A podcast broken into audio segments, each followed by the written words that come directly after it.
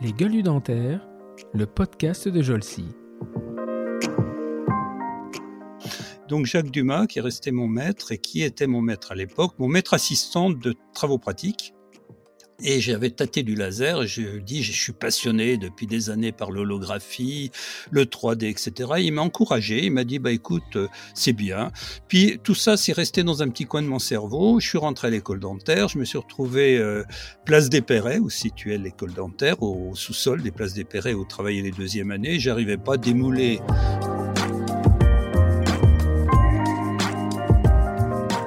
Eh écoutez, euh, elle, dans mon cas, elle s'est jamais vraiment intéressée au concept. Euh, sinon, en 1993, lorsque j'ai rencontré le président Nakao de GC. Mais jusqu'en 1993, la route a été une route solitaire avec bien sûr Jean-Pierre Hennequin et son directeur général, Gilles Deschlette, et puis Jean-Louis Blouin, le directeur technique. Ça a été un travail de solitude euh, où il fallait trouver nos sous, etc. Euh, il y a une société française qui s'est intéressée à la CFAO, c'était la société qui s'appelait SPAD.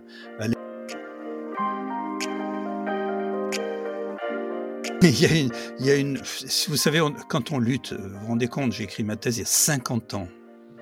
Réalisé 50 ans, c'est pas, c'est pas 10 ans. Hein. Mais quand on a, quand on a écrit tout ça il y a 50 ans, euh, on, là, on, on, a, on perd jamais le feu sacré, mais euh, on ne se réjouit plus comme on pourrait se réjouir euh, si un produit arrive 3, 4, 5 ans après. Euh, c'est pour moi, c'est j'ai une satisfaction. Ma grande satisfaction, c'est quand mes confrères me parlent comme vous, par exemple. Ça, c'est voilà, ça c'est mes joies. C'est mes joies. Voilà, j'ai eu trois, un contact avec un Australien il y, a, il y a trois jours, il y a quatre jours, par exemple, qui m'a dit j'ai découvert, etc. C'est des moments de bonheur. Euh, le, votre premier mail, ça a été un moment de bonheur. C'est voilà, c'est ça. C'est ça mes moments de bonheur maintenant. C'est plus la CFAO. Bonjour et bienvenue dans ce nouvel épisode Les Gueules du Dentaire, le podcast de la société Jolsi. Jolsi est un organisme de formation pour chirurgiens dentistes et assistantes dentaires. Elle gère notamment trois marques Endo Academy pour des formations en endodontie, digitalisées et en présentiel, Omni Academy pour des formations dans les autres domaines de l'odontologie, et enfin la petite dernière, AD Academy, qui propose des formations digitalisées destinées aux assistantes dentaires.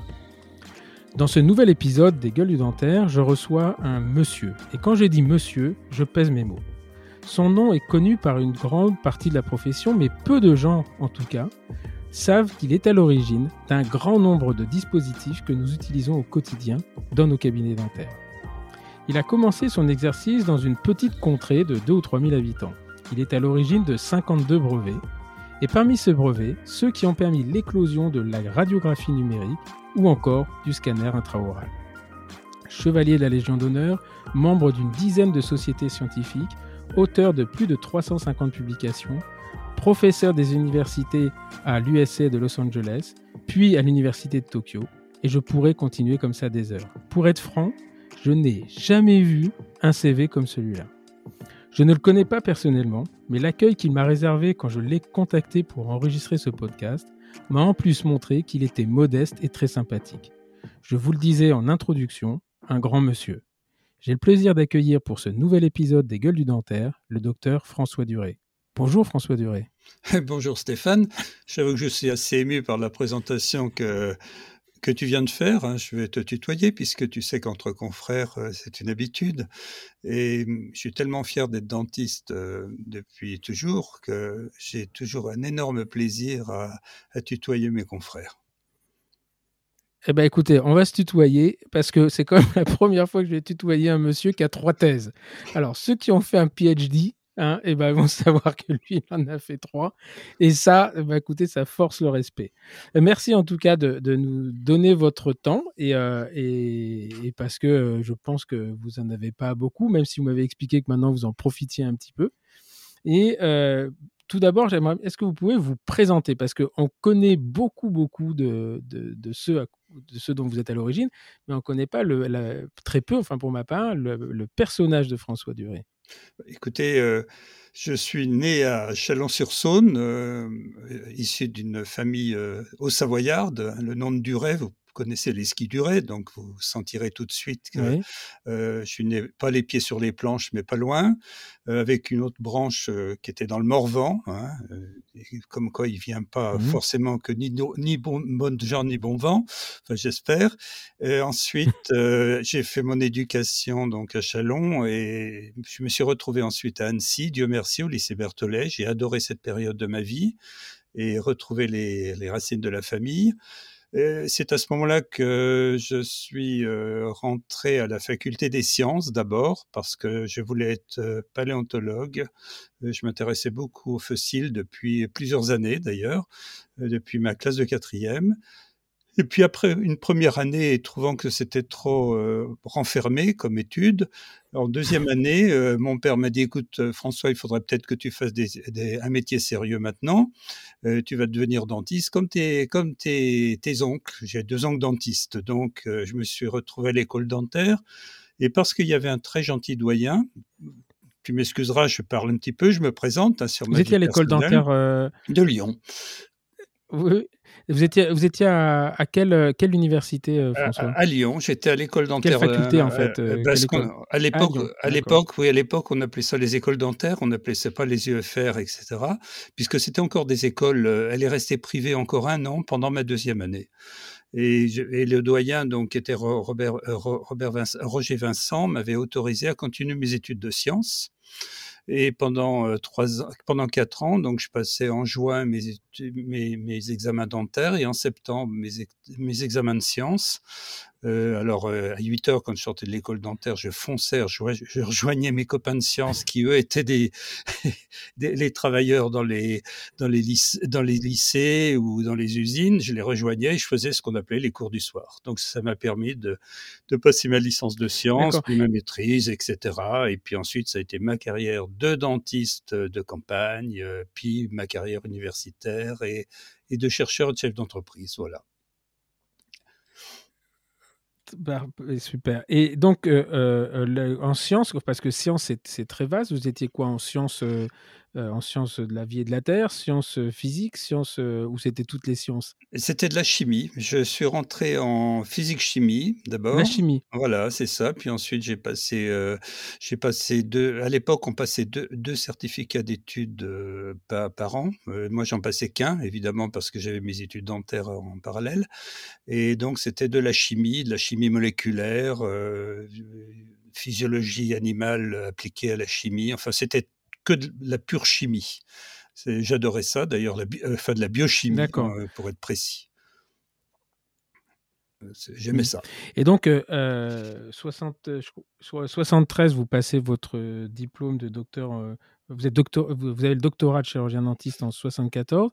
Et donc là, vous vous installez dans un cabinet comme vos oncles, c'est ça? Voyez, je m'installe de. Alors, à la différence, euh, je dirais comme mon premier, mon oncle le plus ancien, je me suis installé à la campagne, et non pas comme Bernard Duret, mon oncle, et qui fut pendant toute ma vie mon meilleur ami.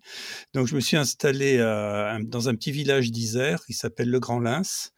Euh, et euh, le pays original de ma femme, d'ailleurs, puisqu'elle était née là-bas et elle était, elle est dentiste. Hein, et donc je me suis d'abord installé, elle m'a rejoint.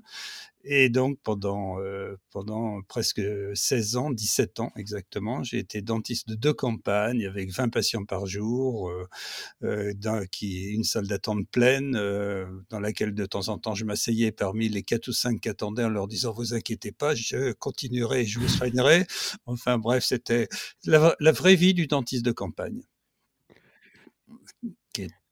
Et, ça, et ça vous plaît, en fait, à ce moment-là, ça vous plaît ça Ou me, vous dites, je vais peut-être pas faire ça toute ma vie Non, non, non, ça me plaisait et ça me, ça m'a, le métier de dentiste euh, clinicien est un métier qui m'a toujours passionné. Vous avez vu que j'ai d'autres diplômes, j'aurais pu faire d'autres métiers.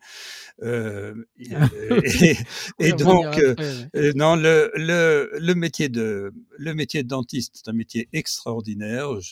J'en témoigne pour justement parce que j'aurais pu en faire d'autres durant ma carrière. Et je l'aimais tellement, ce métier, que quand ma femme, qui elle l'a pratiqué jusqu'à sa retraite, que quand elle était encore libérale, l'été, j'avais plaisir à la remplacer. Donc, pour vous dire, si j'aimais ce métier manuel de dentiste, ah voilà, c'est ça, j'étais dentiste de remplacement. Dentiste de remplacement. Alors, y a, vous, m'avez donné un certain nombre de, documents et, pour être très franc, c'est la, la première fois où j'ai passé autant de temps à, préparer cet entretien. parce que, en fait, votre, la première fois que j'ai entendu votre nom, c'était, on en a parlé lors de la préparation de ce, podcast, c'était quand j'étais étudiant à Reims avec, par Jean-Pierre Camus. Et donc, je suis à l'époque en, deuxième ou troisième année, troisième année, en 92. Et là, il nous montre une vidéo. Alors, aujourd'hui, ça paraît évident de voir de la vidéo. Et il nous montre une vidéo où lui en train de faire un traitement canalaire en direct euh, avec une radiographie numérique et avec des gants de plomb. Et c'était le premier capteur, en fait, il nous montrait les premiers capteurs euh, de radio de, RVG. Et à ce moment-là, il dit voilà, l'inventeur, euh, c'est un monsieur qui s'appelle François Duret. Et je ne sais pas pourquoi, parce que bon, j'en ai, j'ai assisté à quelques cours depuis, et ça, ça me marque. Et je revois toujours cette image où il termine en disant bon, ça va se moderniser parce que là, on prend deux trois rayons quand même en faisant le, en faisant le traitement. Et votre nom en fait résonne, m'a résonné comme ça. Et et c'est après, c'est très longtemps après, j'ai reçu, je me suis retrouvé à discuter avec un monsieur qui s'appelle Jacques Rénal, je crois c'est ça hein, Oui, Jacques Rénal, oui, qui est très très connu en effet. Oui, Jacques, oui. Et qui, qui me parle de CFAO, il me dit, mais en fait, personne n'a rien compris à la CFAO, il n'y en a qu'un qui l'a compris, c'est François Duré. Et je lui dis, mais non, mais François Duré, c'est la RVG. elle me dit, mais non, mais il a, il a voilà. Et donc, c'était la deuxième fois que j'entends votre nom. Et donc, voilà pourquoi j'ai toujours toujours suivi, enfin, avec grand intérêt. Euh, je, me suis replongé un peu dans votre biographie, mais ça partait un peu dans, tous les sens. Et donc, euh, euh, on a un ami commun qui s'appelle Jérôme Lipovitch qui m'a dit, écoute, va, l'interviewer parce que je te jure, là, il y a du lourd et, c'est très intéressant. Et donc, vous m'avez envoyé des documents. Et là, il y a un, interview dans Clinique qui est sorti il n'y a pas longtemps. Et là, j'avoue que je commence le truc et la phrase, c'est la question, c'est comment vous est venue l'idée du concept de l'empreinte optique de la CFAO et là, vous répondez, c'est très, très, exactement durant les congés de Noël 1970 que m'est venue l'idée de la CFAO dentaire. Et là, je dis, mais attends, 70, euh, mais il n'est pas encore dentiste. Donc, je commence à revoir dans votre CV. Est-ce que vous pouvez nous raconter ça? Parce que là, vous êtes en deuxième année de dentaire et vous avez une idée euh, avec un, il y a un schéma après, j'ai retrouvé un schéma où euh, euh, vous avez fait des, une espèce de crowbar qui explique toute la chaîne numérique qui verra le jour 50 ans plus tard, quoi. Bah, d'abord, juste une petite remarque par rapport au RVG.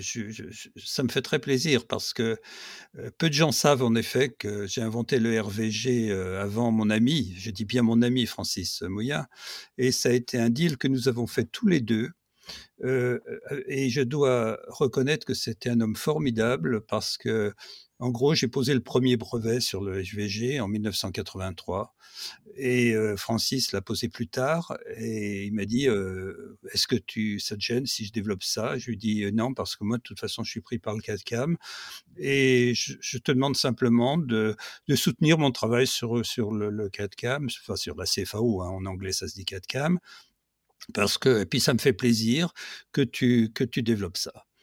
Et il a toujours respecté sa, sa, parole et je crois que je l'ai toujours respecté parce que je n'ai jamais mis en avant. Maintenant, je le fais seulement depuis cette année. Bon, pas parce que j'ai dans six ans, j'aurai 80 ans. Donc, je pense qu'il est temps de, de rappeler l'origine des choses. Mais en gros, euh, je, oui, je vais vous raconter un petit peu la naissance de la CFAO, puisque vous me l'avez demandé. Oui, c'est purement, purement. Ah, ça, c'est génial. C'est purement. Ça, c'est génial. C'est purement intuitif. Euh, c'est une histoire de fou. Euh, euh, en, gros, en, en 69-70, euh, je tripotais un peu du laser avec un de mes professeurs à la faculté des sciences, puisque vous avez compris, euh, je faisais des études à la faculté des sciences, et je tripotais du laser avec un homme qui est, qui est resté mon maître. J'ai eu deux grands maîtres, moi, le professeur Touvenot et le professeur Jacques Dumas. Donc Jacques Dumas, qui est resté mon maître et qui était mon maître à l'époque, mon maître assistant de travaux pratiques Et j'avais tâté du laser et je dis, je suis passionné depuis des années par l'holographie, le 3D, etc. Il m'a encouragé, il m'a dit, bah écoute, euh, c'est bien. Puis tout ça, c'est resté dans un petit coin de mon cerveau. Je suis rentré à l'école dentaire, je me suis retrouvé euh, place des Perrets, où situait l'école dentaire, au, sous-sol des places des Perrets où travaillait les deuxièmes années. J'arrivais pas à démouler mes modèles en plâtre et en parce qu'on utilisait une espèce de, de pâte qui s'appelle le Sten. Je sais pas si les gens le connaissent encore. C'était un truc horrible rouge. c'est une espèce d'horreur. Euh, voilà, rouge, une espèce de disque rouge qu'on chauffait dans des casseroles d'eau chaude. Enfin bref. Et moi, on m'avait donné une espèce de, de modèle où il y avait une canine. J'avais pourtant mis un joli, une belle, euh, une, belle aiguille. Je sais pas si vous vous rappelez, quand on avait des dents isolées, on mettait des aiguilles dans le plâtre. Et mmh. chaque fois que je démoulais le scène, évidemment, je mmh. pétais ma canine. Alors j'en ai eu marre. Et, et, à Noël, je me dis, je vais jamais y arriver à faire ce métier, c'est fou ça. Et à Noël, je me suis retrouvé à, à, à, à déjeuner avec euh, mon oncle dentiste, qui m'encourageait encore, qui m'a toujours dit, euh, il, a, il le disait plus quelques années plus tard, mais il m'a toujours dit la dentisterie c'est pas un métier pour toi. Enfin bref, il m'a, euh, j'avais mon oncle dentiste, mon père euh, et euh, qui était architecte et mon et, et, mon autre un autre oncle qui lui était un mathématicien qui avait été d'ailleurs un grand mathématicien, Pierre Sirodo, mathématicien qui avait été sous-directeur de l'école navale, qui dirigeait une école d'informatique, etc.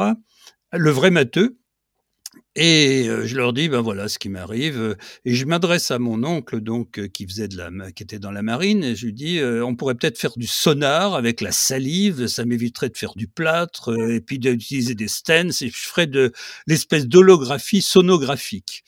Alors il a éclaté de rire, il m'a dit, il faudrait que tu remplisses la bouche euh, de tes patients avec de l'eau, euh, etc. Et puis on a, et, puis le repas, c'était le repas de Noël, hein, c'était le repas de Noël, le 25 décembre. Et puis euh, mmh. là-dessus, donc on a bien mangé, bien bu, hein, comme tous les repas de Noël, hein, même beaucoup bu, comme toute personne qui est née dans le, en Bourgogne.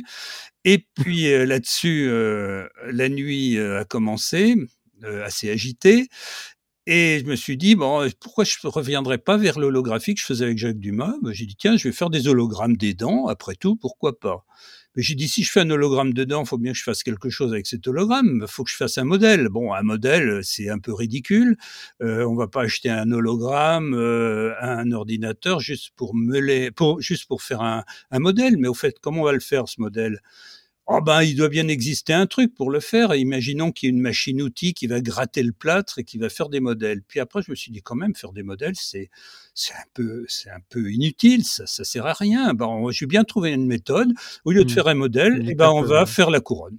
C'est-à-dire à partir. Euh, je me, je me suis arrêté là dans ma réflexion mais si vous aimez mieux, le lendemain matin, quand je suis retourné au petit déjeuner, tardivement, euh, toute la chaîne dans ma tête était montée, c'est-à-dire j'avais dit on va faire un hologramme, on aura un ordinateur au milieu de, cet ordinateur, on construira des couronnes, et euh, dans l'ordinateur, l'ordinateur, lui, pilotera une machine-outil pour usiner la couronne que l'ordinateur avait fait. La chaîne entière était montée dans ma tête, complètement. Et ça, euh, en une nuit, j'avais établi les trois étapes de la CFAO bien sûr, après, euh, durant euh, les. Mais c'est incroyable parce que. C'est curieux. C'est incroyable parce que à cette époque-là, hein, à cette époque-là, il n'y a pas d'ordinateur, on n'a pas cette notion de fichier 3D, on n'a pas cette notion de STL, on n'a pas tout ça. Et euh, c'est une forme de, c'est génial en fait, c'est une forme de génie. je dirais, je, je pense qu'on a tous des dons, hein, comme je le dis toujours. Il y a les musiciens, il y a les peintres, etc. L'invention est un don euh, qui euh, qui naît comme ça, euh, des idées naissent comme ça, et c'est vrai que c'est purement intuitif. c'est et c'est pour ça que je le dis comme ça parce que je jure sur ma tête que c'est arrivé comme ça et que le lendemain matin. Alors par contre, il y a eu un grand travail après, c'est-à-dire de, il a fallu que je trouve toutes les techniques qui s'appliquaient à cette idée. Et ça, ça a été un très très très gros travail. Ah, ça, je veux bien le croire. Parce que, euh, en fait, c'était la première fois que vous aviez une, une, vision comme ça, ou déjà, quand vous étiez gamin, vous avez euh, oh, j'ai inventé des trucs. Euh, j'ai toujours inventé, oui, c'est d'autant mon caractère. j'avais un mécano, j'ai jamais réussi à monter les modèles qu'il y avait dans le catalogue, mais j'ai inventé plein de trucs. Alors. ouais, donc il y, avait une prédisposition quand même. Il y avait une prédisposition parce que non, parce que avoir l'idée, bon, en fait, c'est le vrai génie et que moi j'ai toujours admiré, c'est euh, des gens qui imaginent euh, des choses qui n'existent, qui se projettent dans quelque chose qui n'existe pas. Euh, Musk, par exemple, on, peut dire ce qu'on veut, c'est quand il avait dit qu'il envoyait des fusées. il y a, en 2000, je crois que c'est en 2002, 2003, on disait on va envoyer des fusées dans l'espace. Bah, ça paraissait complètement hallucinant. Et aujourd'hui, en fait, on comprend que tout ça avait pour but de faire rouler des ordinateurs et de faire la, Tesla. Et donc, pour moi, ce sont des vrais génies. Il n'y en a pas tant que ça, en fait. Hein. Il n'y en a pas tant que ça. Et... Génie, le terme de génie me gêne parce que c'est, je pense qu'il y a simplement une muse qui nous aide et qui, qui nous permet d'imaginer des trucs. Mais ce qu'il faut savoir que derrière l'invention, il y a un travail. L'invention est un acteur extrêmement court. J'ai eu la chance d'être euh, d'être invité pendant plus de 13 ans à l'école des mines pour enseigner ce qu'on appelle l'invention aux futurs ingénieurs, parce que mmh. finalement ça devait leur plaire comme je leur présentais. Hein. Je disais je suis l'espèce d'électron libre de, de, de l'invention. Donc euh, je dis toujours que l'acte d'invention est un acte extrêmement rapide très très court dans l'esprit, dans ça peut prendre quelques secondes. Et c'est pour ça que quelqu'un qui a un peu l'esprit inventeur doit toujours avoir un petit carnet parce que ça disparaît à la vitesse aussi vite que c'est mmh. arrivé. C'est-à-dire, il faut toujours avoir un petit carnet dans sa poche parce qu'on l'oublie et après on se dit ah mais à quoi j'avais pensé? Alors toujours est-il que si euh, si on voit le, la CFAO par exemple, après, ça a été un travail très complexe. Euh, si vous lisez ma thèse de, dentiste, donc la thèse qui s'appelle empreinte optique, d'ailleurs, qui est devenue un, le titre de la thèse est devenu un nom commun, hein, puisqu'on dit empreinte optique, c'est le titre de ma thèse. Eh bien, en euh, vous l'avez passé en 74, donc 60... juste mettre les choses dans leur contexte. Voilà. disons que je l'ai déposé, je l'ai déposé en novembre 73, c'est pour ça que je donne toujours la date de 73. Et comme c'était la première année des thèses, on est obligé d'attendre que les dentistes qui étaient installés depuis un certain temps passent leur thèse pour que nous, étudiants, euh, on, arrive à la passer. Moi, j'ai toujours considéré que ma thèse, je l'avais passée en 73. Alors, juste, euh, euh, là, vous arrivez, non mais moi, je me mets à la place de, l'enseignant quand même. Vous arrivez, 73, bon, vous êtes tout jeune étudiant, vous avez cassé deux trois dents dans le stance, et là vous arrivez, là vous arrivez avec un manuscrit, il écrit l'empreinte optique, et là vous amenez ça à un enseignant, qu'est-ce qu'il vous dit et quelle est sa première réaction? Il, est fou lui ou de quoi il me parle? Ou au contraire, il dit euh, oula, il y a quelque chose là-dessus. Est-ce que tout de suite euh, l'enseignant à qui vous l'a proposé euh, voit un, futur là-dedans où il se dit ouais là on est quand même bien bien perché quand même. Hein? Oui, alors j'ai eu deux réactions. Alors, si vous voyez, enfin d'ailleurs, euh, le jury de ma thèse, j'ai gardé le papier qui avait été affiché de ma thèse. Je l'ai gardé, mmh je l'ai enlevé du, je l'ai enlevé du tableau parce que j'étais tellement content euh, d'avoir réussi mon examen que je voulais garder sans souvenir. Donc, euh, vous verrez que j'ai un jury très particulier parce que j'avais cinq membres dans mon jury au lieu de trois. Et dans ces cinq membres, il y avait deux scientifiques. Il y avait le, il y avait le directeur de l'INSA de Lyon, il y avait évidemment Jacques Dumas et il y avait trois dentistes. Et dans ces trois dentistes, il y avait Joseph Exbraya qui avait accepté d'être mon ah directeur de thèse. Mmh. Voilà. Et donc, euh, Joseph Exbroya m'a dit, euh, François, qu'est-ce que tu veux faire, euh, etc., comme thèse. Et je me suis dit, bah, écoute, ça faisait un moment hein, que je, je, réfléchissais sur ce sujet. Je veux passer ce sujet parce que si je passe qu'une thèse dans ma vie, je veux que ce soit ça. Et il m'a vraiment laissé complètement libre. Quand j'ai amené mon document, les deux autres membres du jury dont je tairai le nom m'ont traité de dingue. Euh, ils ont rigolé. Ils ont rigolé, ils étaient, ils étaient courbés en deux. Euh, euh, par contre, le directeur de l'INSA, qui lui était spécialiste des usinages, il avait d'ailleurs écrit un livre, Usinage non conventionnel, que, que je considère comme une référence.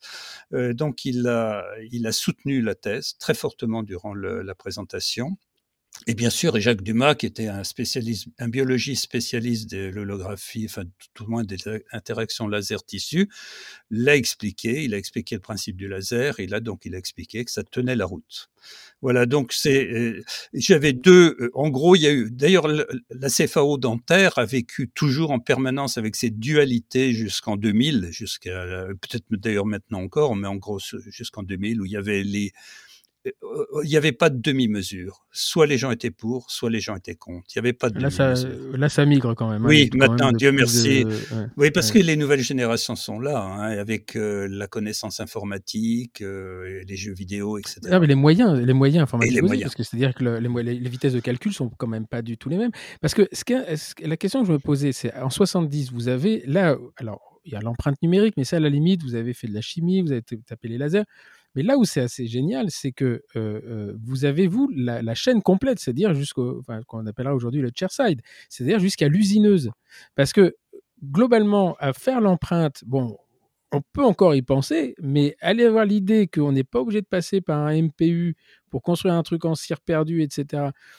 c'est ça qui est génial en fait. Mais vous, vous, soulignez le point très important qui a été considéré par les, les, brevets et par les inventeurs comme le point, il y a eu le point clé c'est la dent théorique que j'appelais d'ailleurs euh, la dent, euh, je l'appelais pas théorique à l'époque, je l'appelais la dent pratique, je me rappelle plus dans ma thèse, c'est-à-dire euh, l'idée de mémoriser les, les dents, de comme on les a, comme on les avait dans des livres d'anatomie, de les mettre dans l'ordinateur, dans une bibliothèque de l'ordinateur, mmh. et de les faire ressortir et de les adapter à l'environnement. Et mmh. ça, c'est une étape qui est l'étape qu'on va dire la première étape d'intelligence artificielle, puisqu'en gros, d'une préparation sans aucune information, sans aucune intervention du praticien, à la sortie, on prépare une pièce qui n'existait pas, qui la couronne. On est dans un mmh. process complet d'intelligence artificielle pure. Et, et ça, c'est vrai que c'est une idée qui m'est venue parce que je cherchais une solution. Je me suis dit dans la tête, on a des, des formes de dents quand on taille nos, on taillait des dents en buis nous à notre époque, on les taillait en buis, donc euh, pas en cire mais en buis euh, pour nous apprendre l'anatomie. Je me suis dit puisqu'on est capable de faire ça en buis, pourquoi un ordinateur serait pas capable de faire avec la machine-outil? Mmh. Mais le, côté génial, alors après le mot on va, on va, le, va le garder comme ça parce que même si vous l'aimez pas, mais là où c'est génial, c'est-à-dire qu'en fait vous imaginez un truc, vous imaginez quelque chose qui n'est pas faisable technologiquement à ce moment-là. Donc ça veut dire qu'il faut anticiper l'idée, il faut anticiper le fait que ça sera techniquement possible. J'ai du mal à exprimer en fait cette, cette, forme de d'incompréhension. Je me dis mais comment on peut euh, on peut penser au-delà du truc? C'est comme Elon Musk qui envoie des, qui dit on va envoyer des gens dans l'espace avec une fusée. Ben on, se... mais complètement fou. Ben on se dit euh, ça va être possible puisque j'y pense.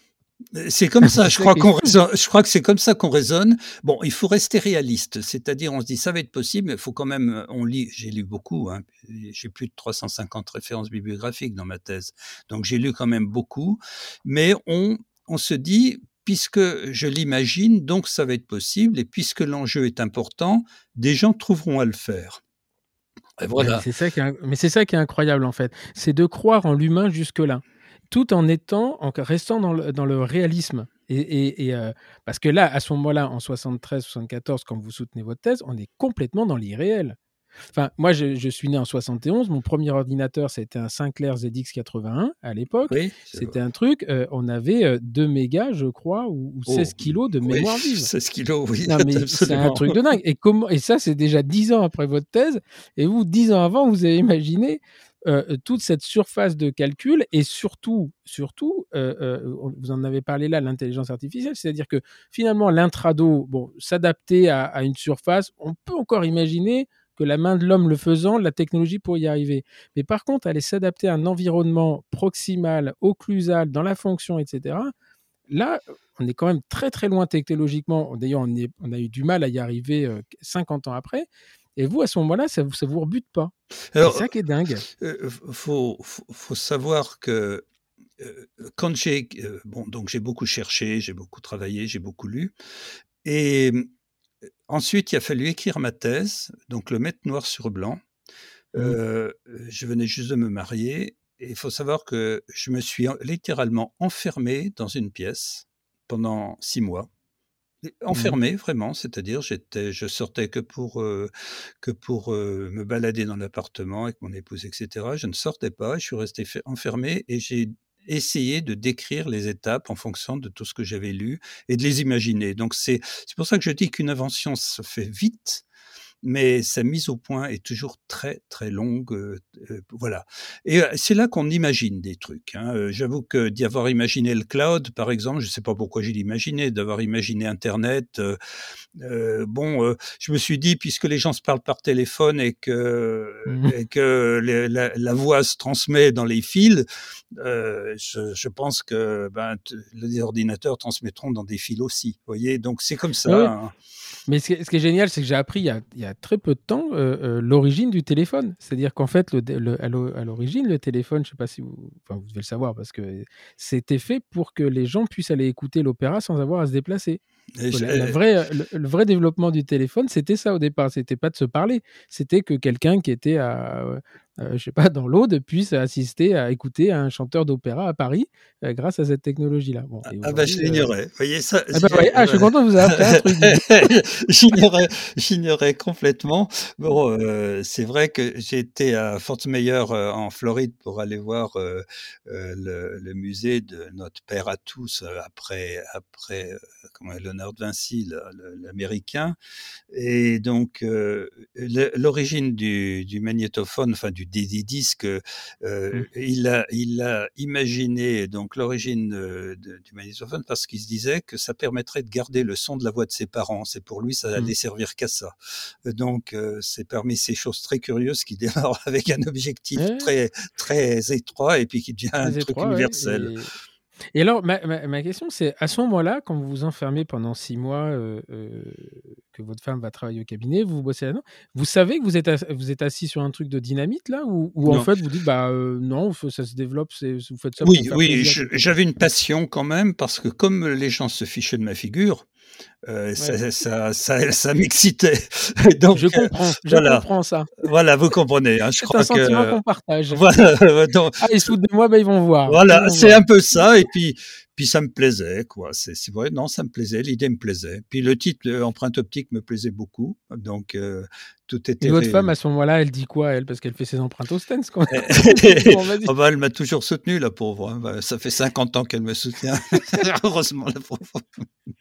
Est-ce qu'elle a eu au moins l'occasion d'utiliser euh, une, une 4cam dans son cabinet? Ah, euh, Oui, euh, pas, pas, exactement dans son cabinet, mais ma femme, dans les trois dernières années de sa vie, a fait exclusivement de l'empreinte optique et elle faisait une vingtaine d'empreintes par jour.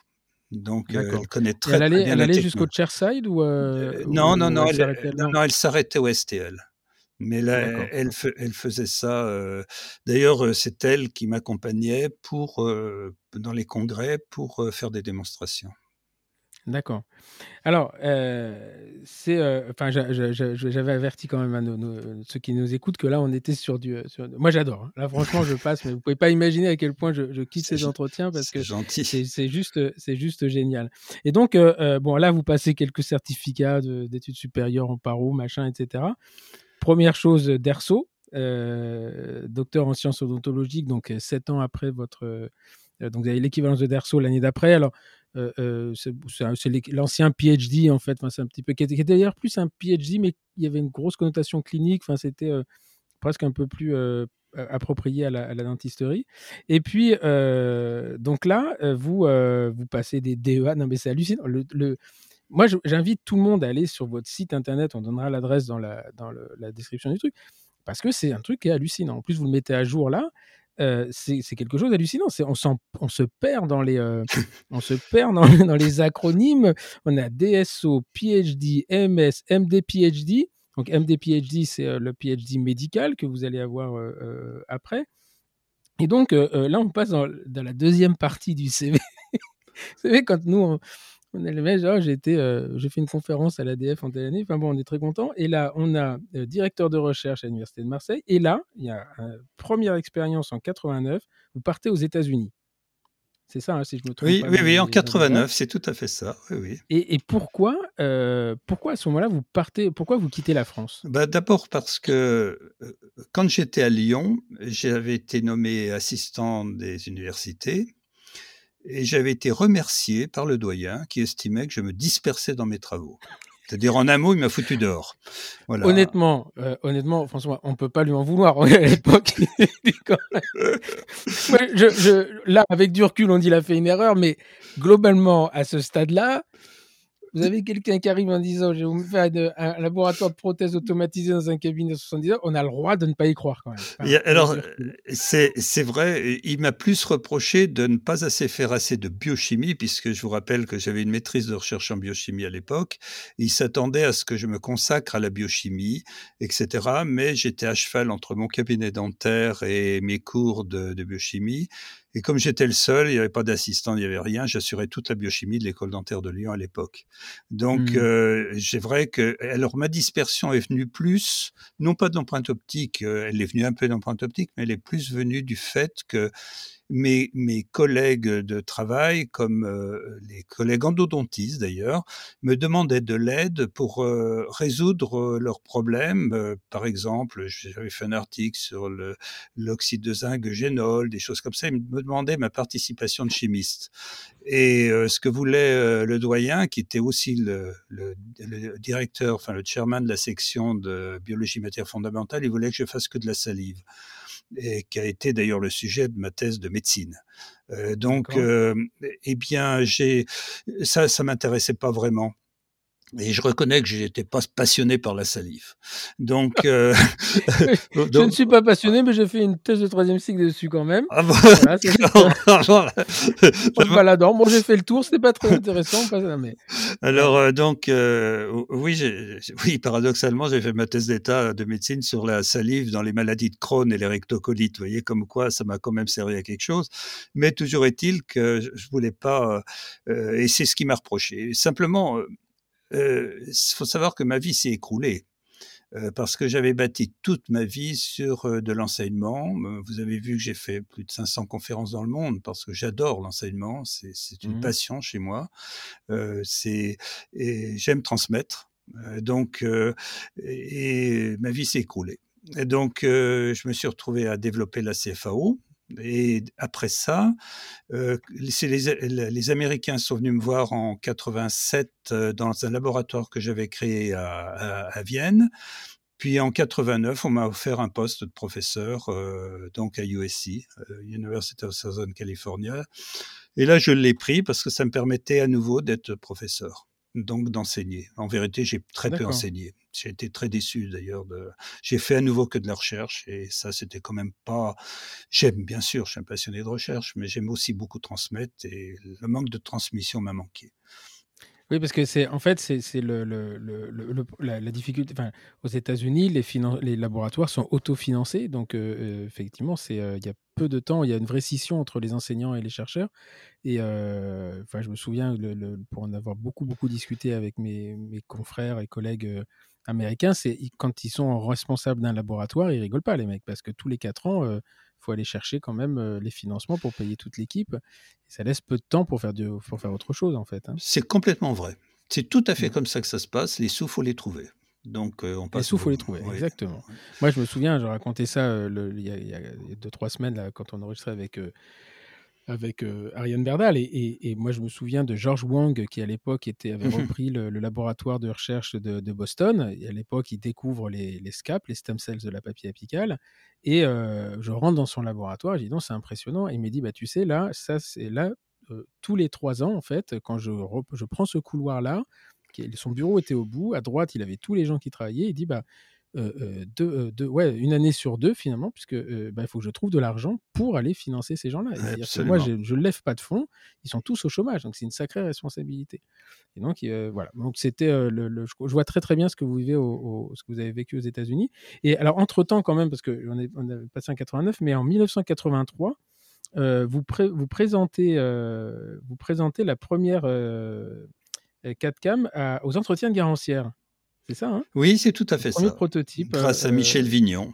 Euh, Vous voyez, c'est des noms que je retiens parce qu'ils m'ont marqué. Et ça ressemble à quoi à ce moment-là une... Oh bah alors, vous a- là, là, vous allez, là, vous allez rigoler quelque part parce que, bon, ça ressemble à... J'étais avec un de mes jeunes confrères qui s'appelle d'ailleurs Christian Termos à l'époque. Et puis, euh, Mhm. on a, on- en gros, on a... euh, je suis venu avec, euh, j'avais une Toyota AJ60 pour ceux qui connaissent les Toyota tout-terrain. Euh, Mhm. et on les voit beaucoup dans les dans les, les reportages en Afrique, etc. C'est ces gros Toyota qui ont un arrière euh, tôlé. Et Mhm. donc, euh, de- dans cet arrière, j'avais mis une machine-outil à commande numérique euh, que qu'on avait développée sur Grenoble. Et je travaillais à ce moment-là avec Matra, euh, Mhm. puisque Matra avait été euh, en quelque sorte... euh, euh, ça- euh, il, il croyait à mon projet. Matra croyait à mon projet parce que ils avaient une discipline qu'on appelait Matra optique, qui travaillait dans l'espace. Ils avaient aussi des machines-outils qui s'appelaient les machines-outils Manurin. Et ils avaient bien sûr, euh, enfin bien sûr, à l'époque on, on disait bien sûr, ils avaient Matra Data Vision, qui était une société spécialisée dans les logiciels de CAO. Et quand j'ai présenté euh, ce, ce, ce projet, je l'ai présenté personnellement à Jean-Luc Lagardère. hein, lors d'un lors d'un- d'une sorte de cocktail euh, rue de Presbourg.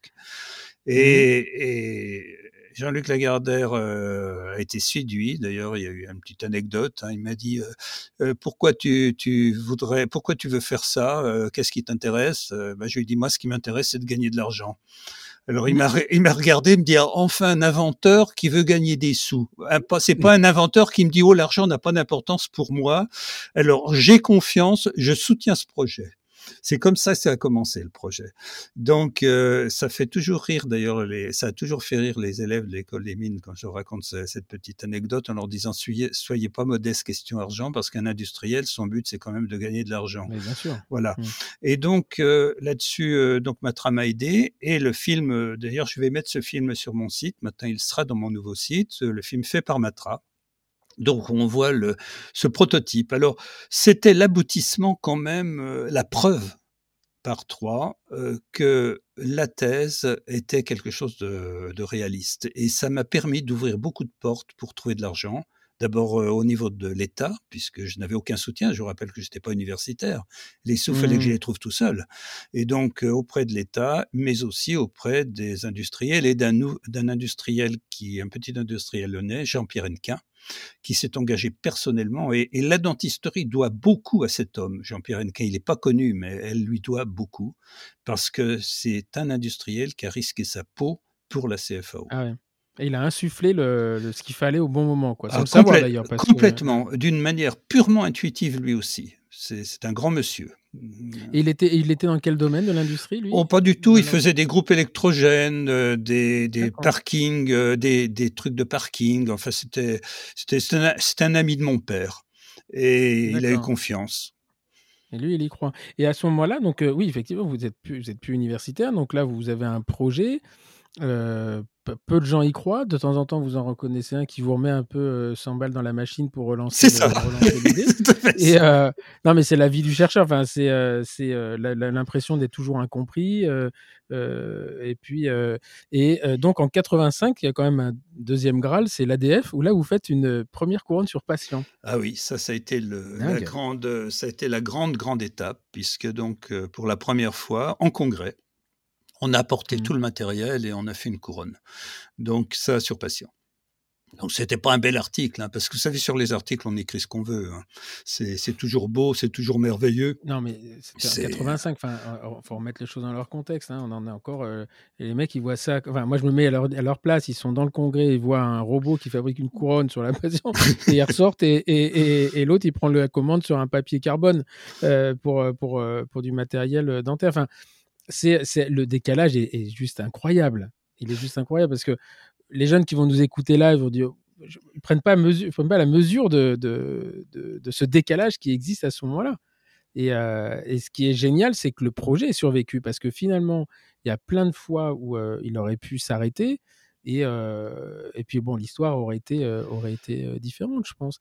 Parce que à quel moment l'industrie dentaire s'intéresse au concept? Eh bien, écoutez, euh, elle, dans mon cas, elle s'est jamais vraiment intéressée au concept. Euh, sinon, en 1993, lorsque j'ai rencontré le président Nakao de GC. Mais jusque, jusqu'en 1993, la route a été une route solitaire avec bien sûr Jean-Pierre Hennequin et son directeur général, Gilles Deschlette, et puis Jean-Louis Blouin, le directeur technique. Ça a été un travail de solitude euh, où il fallait trouver nos sous, etc. Euh, il y a une société française qui s'est intéressée à la CFAO, c'était la société qui s'appelait SPAD à l'époque, qui fabriquait mmh. euh, donc SPAD, qui était dirigé par Monsieur Mézy, qui a développé donc avec nous le premier composite euh, hétérogène structuré, euh, euh, donc qu'on appelait Aristé. qui a été réinventé. Paradoxalement, il a été réinventé il y a deux ans. Et les gens qui ont refait exactement la copie conforme de Aristé ont eu le prix, le prix de l'ADF. Alors, je, je, suis allé les voir en leur disant, vous auriez pu nous citer. ils m'ont regardé d'un œil ils ne savaient même pas. oui, ils le savaient même pas. Je pense qu'ils étaient, ils étaient très francs. Je leur ai quand même amené un échantillon pour leur montrer. je leur en ai fait cadeau. Et donc, euh, euh, voilà, donc euh, c'est non, l'industrie dentaire n'était pas intéressée, elle n'y croyait sans doute pas. voilà. Et donc GC à ce moment-là, bah, les Japonais en fait, ils ont toujours eu, ils ont toujours été très euh, data, geek, euh, numérique, etc. Et, et, à ce moment-là, ils s'intéressent quand même au, concept, au moins de la caméra, parce que de, mémoire, ils sont jamais allés jusqu'à l'usineuse. Ah non, non, ils sont euh, avec, avec le président Nakao, avec GC, avec mon ami Akira Kikuchi, on a fait un système complet qui s'appelait GN1. la partie de tête avait été faite par Nikon. Euh, la partie centrale aussi par Nikon et une machine outil à commande numérique qui a été développée par une branche, euh, une branche d'un petit usineur euh, japonais. donc, ils ont fait un système complet, le GN1, qu'ils ont vraiment jamais commercialisé fortement. Il était destiné qu'au laboratoire. C'était, il avait un scanner de laboratoire, mais ils n'ont jamais fait de, de, ce qu'on appelle le LIOS, l'intraoral scanner. Donc ils ont là, ils étaient sur du surfacique de modèle de table en fait. voilà, c'est ça. Ils, voilà, ils avaient un scanner de table. Ok. Et euh, à quel moment, euh, donc là après, on va pour finir sur pour poursuivre votre parcours, donc euh, vous prenez le, vous devenez chairman et chef de service à, à l'USI, et puis là vous rentrez euh, non, entre-temps, vous, vous montez une société SED. Oui, euh, oui, je vois, oui. oui, parce que comme je revenais. Vous oublié ça. non, mais c'est-à-dire, euh, comme quand ma famille m'a accompagné pendant quatre ans aux États-Unis. Moi, j'y suis resté dix ans. Mais ma, ma famille m'a accompagné pendant quatre ans. Et la cinquième année, ma femme est rentrée pour l'éducation des enfants. C'était plus simple en France qu'aux États-Unis et principalement en Californie, qui sont quand même des, des zones mmh. pas, pas. Aux États-Unis, on dit safe, des zones pas sécurisé. Donc elle se mmh, sentait mmh. plus à l'aise. Et comme on avait acheté euh, le château où on vit maintenant, hein, euh, qui était en ruine, euh, elle, pour, pour nos vacances, on l'avait choisi. Et mmh. elle, elle m'a dit, bah, je rentre et puis bah, on va vendre la maison qu'on a au Grand Lins, où on avait le cabinet dentaire, et puis on va s'installer complètement donc dans la dépendance. et puis on donc en fait, non, mais parce que pour vous, c'est tout à fait naturel. C'est-à-dire vous revenez aux États-Unis, vous achetez un château qui n'existe pas. Enfin, qui est en ruine. Euh, qui est en ruine. Voilà, et, et, ça, c'est, ça fait peur à personne chez vous. si, si, euh, si, ça, ça, fait peur à mes oncles. Ah oui, non, mais c'est, rassurant. Il y en a un qui est un peu rationnel là. parce que là, vous, vous êtes aux États-Unis, votre femme elle revient avec les enfants, elle, achète un château où il n'y a pas de chauffage, il n'y a pas de fenêtre. Oui, il n'y avait même pas de toit d'ailleurs. Pas de toit, voilà. Bah, pourquoi faire? Et, euh, et donc, mais tout va bien. Enfin, c'est normal. Et euh, oui, enfin, vous racontez ça euh, parce qu'il y en a qui font une vie hein, sur rachat d'un château. vous, c'est la résidence secondaire, mais il y en a qui font toute une vie là-dessus. Et, euh, et, donc, c'était quoi cette société SED Alors, SED, on l'a bâti d'abord pour, comme la CFAO française a fait faillite en 93 par manque de moyens, elle a mmh. disparu. Il n'existait donc plus que le CEREC 1, qui était, bon, disons-le, un appareil mmh. particulièrement épouvantable, qui est un espèce d'appareil de, copie, puisqu'il faisait que l'intérieur désignait. Hein. Il fallait faire la surface occlusale à la main dans la bouche du patient, il faut quand même le rappeler. Hein. donc, c'est un appareil de copie de cavité.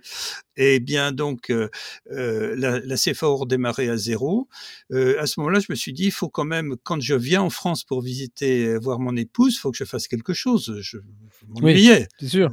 non, Parce qu'aux États-Unis, vous n'avez que 15 jours de vacances, hein, c'est quand même Mais ils, étaient très gentils avec moi. Ils me laissaient vraiment totalement libre. Alors, Alors, attends, juste avant de repartir là-dessus, vous dites effectivement, le CEREC 1 est déjà sorti à ce moment-là. Donc, il y a quand même une, une transposition industrielle de votre ah bah il y a le CEREC, hein, si vous allez dans mes pages d'usinage, euh, dans ma thèse de 73, vous allez voir le disque d'usinage, il est décrit. Hein, il n'y a pas photo. Hein, donc, euh, Et qui c'est? Donc c'est une société C'est ah, un, un, gars très bien d'ailleurs, c'est Werner Moermann. On a fait une conférence ensemble à Genève euh, l'année dernière, avant le confinement. donc Werner et Marco, Marco Brandestini. Marco, on se voyait, on était très proches quand j'étais en France. Et donc c'est un, oui, c'est un petit appareil de copie qu'ils ont présenté comme le premier système commercialisé de CFAO. Euh, on, le dit encore, mais c'est complètement faux. Le premier système commercialisé de CFAO, c'est euh, le système de Henson. Euh, le système CEREC étant... Il a été commercialisé en même temps que le système français, d'ailleurs, hein, entre 86 et 87, mais le système CEREC était qu'un appareil de copie. Il y en avait d'autres, hein. il y avait le Cellet, il y avait le Céramatique, il y en avait un certain nombre à l'époque. Euh, ah, donc il y avait quand même, euh, il y avait, il y avait une. Et, tous, ces, tous ces systèmes exploitaient vos brevets ou euh, c'était Oui, oui, oui, oui, oui, mais vous savez, quand on est dans le. Ah, bah, le CEREC, oui, plein pot. Hein. Ah, c'est vrai mmh. que les brevets du CEREC sont tous postérieurs aux nôtres. Mais bon, c'est si vous aimez mieux, on est euh, on n'est pas des agressifs. Euh, on n'a été qu'une seule fois agressif dans notre vie euh, en termes de brevets, c'est contre une américaine qui s'appelle Diane Rico, qui avait carrément breveté nos manuels de nos manuels d'utilisation des appareils. Alors là, on lui a envoyé une lettre commandée accusée de réception en lui disant si vous retirez pas ce brevet, on vous colle un procès au cul. Et puis bon, il n'y a jamais eu de nouvelles. comment ça, elle avait breveté les ah modèles dans, nos, dans nos oui, dans nos manuels, on avait des manuels d'utilisation. On a vendu peu près une soixantaine de systèmes de CFAO français, hein, mmh euh, qui n'étaient pas aussi chers qu'on le dit. Hein. Ils, coûtaient à l'époque euh, au, franc, enfin à l'euro actuel, ils coûtaient le même prix qu'aujourd'hui un CEREC complet. Hein, enfin qu'un donc Premscan et tout, machine outil et XXL et etc. Euh, donc il n'était pas plus cher qu'aujourd'hui. Alors le, donc le, le comment dirais-je, j'ai perdu le fil d'ailleurs de mon. oui, le mode d'emploi là. Ah, le mode, d'emploi, oui, mais elle avait pris carrément, elle a posé un brevet. Et toutes les étapes qu'on décrivait dans le mode d'emploi pour les utilisateurs, elle les avait mis dans des petits carrés. Euh, pour, euh, et elle avait appelé ça étapes successives pour fabriquer une couronne et une prothèse en dentisterie. Elle a déposé le brevet. Voilà. Bah voilà, pourquoi pas Pas pourquoi pas. Bah là, quand même, elle a eu droit à la lettre commandée. Mais pour le reste, on avait vraiment autre chose à faire, donc on faisait pas la course à la priorité euh, de brevet. Donc, voilà, ok. Donc après, la, donc la CFAO française euh, s'éteint un petit peu. Vous achetez un château pour vous détendre et euh, vous montez SDR, SED. SED, oui, je dirais le château, je ne l'ai pas payé cher. À l'époque, je l'avais payé 50 000 euros. 50 000 euros. Marquer une, une, demeure sans toi, ça, ça, oui, oui. Surtout après ce que ça nous a coûté après. Et puis, bref. Et, et donc, euh, euh, pour euh, oui, alors je monte cette société qui a commencé par vendre un appareil qui était fait par Luisset et par Bouchier, qui s'appelait le Plasma, parce que ce mmh. plasma était, ce plasma avait été racheté par la boîte qui avait racheté la société française qui faisait la CFAO et qui a fait faillite un an après. Donc je me suis retrouvé avec ce produit en récupérant mes brevets de CFAO. Donc, je me suis dit, pourquoi je vendrais pas ce truc-là? En vérité, je l'ai abandonné très vite parce que le, il coûtait plus cher à fabriquer qu'au prix de vente. Et c'est de cette idée-là que j'ai lancé donc une société, que j'ai lancé ce qu'on appelle la polymérisation rapide. Mmh Je me rappelais de, des, des, des, minutes que je passais dans la bouche des patients avec ce que j'appelle le sèche-cheveux, hein, les lampes halogènes. Mmh. Et donc, c'est là que j'ai mmh. imaginé de polymériser euh, en quelques secondes les composites dentaires. Et ça a été. Euh, euh, bon, les LED, les, lampes à LED sont arrivées après, mais effectivement, le sèche-cheveux, alors ça ne parle pas, mais moi, je me souviens de, de ma, lampe 3 c'est effectivement, il y avait un. On mettait une. C'était les. Lampes halogènes. Euh, ouais, halogènes. Lampe halogène, et il y avait un séchoir derrière, ouais, ça, formait un pistolet, ouais. Alors, donc, j'ai sorti à ce moment-là. Voilà, j'ai sorti à ce moment-là l'Apollo qui était une lampe à polymérisation plasmatique. Euh, et ça, c'est sur un deal américain, puisque donc euh, les fameuses réunions que vous disiez entre le prof et le, le il y, a un chef d'entreprise qui était à ma table, puisque quand on récupérait les ronds, USC euh, nous réunissait dans des dans des mmh. sortes de, de briefing avec, on mangeait bien, tout ça. Et puis il y avait toujours. Vous réunissez pour vous expliquer comment. C'est ça. Et le gars, le gars nous a dit, est-ce qu'il y en a un autour de cette table qui serait capable de me faire une lampe qui qui durcisse les composites en quelques, en une dizaine de secondes? Il a dit. Euh, moi, j'ai dit Banco, je sais faire? J'avais aucune idée. Hein. Mmh. Je me suis dit, mais il me fallait des sous.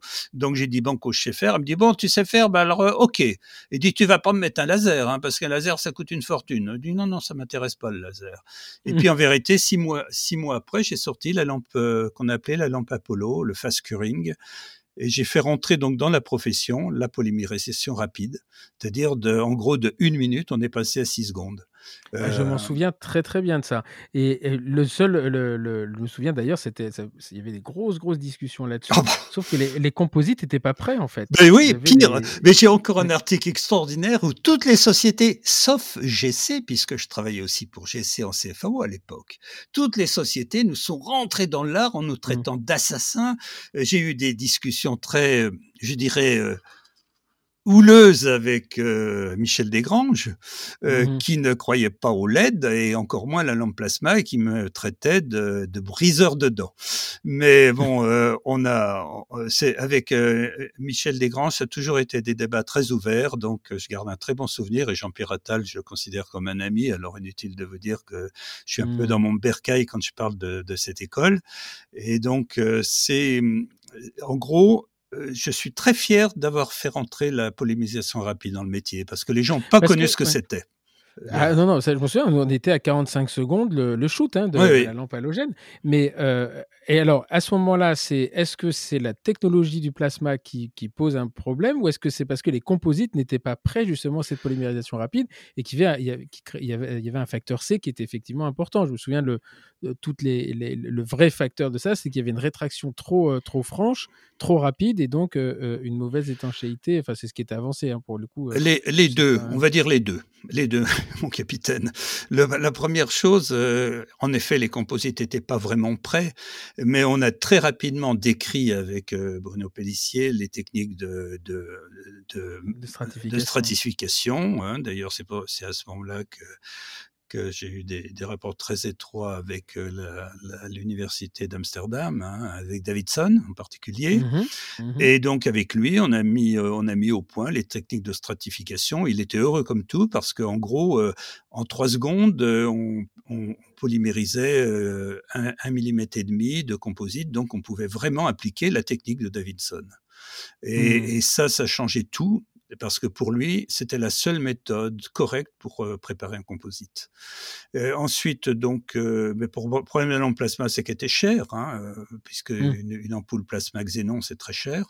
Donc, l'ampoule elle-même hein, est très chère. Donc, c'est là que j'ai sorti la mini LED. qui était une lampe à LED, qui avait d'abord j'ai fait une, une, lampe à LED à 64 LED, mais qui a été un échec commercial, non pas parce que, mais parce qu'il y a un problème de batterie. Mais ensuite, mmh on a surtout sorti la mini LED, euh, qui, est, qui a tellement de succès qu'elle est copiée par tout le monde et elle se vend encore, 20 ans après. Donc c'est mmh. celle qui mmh. ressemble à un cigare et qui est posée dans un support euh, qui ressemble à une bouche euh, atomique. Là. On pose ça comme un... Voilà, ben ça c'est nous qui l'avons sorti. C'est notre, c'est notre invention, c'était la mini LED. Avec la société SED donc. SED, e qui était devenue SEDR. D'accord. ok. Ok. Et donc euh, là, vous êtes pendant ce temps-là, vous êtes toujours aux États-Unis quand même. Voilà, c'est ça. Oui. Et puis là, je. Et en même temps. Se je suis au Japon là. Là, à ce moment-là, je suis au Japon. En même temps, vous prenez un poste au Japon. Oui. C'est ce qui est logique.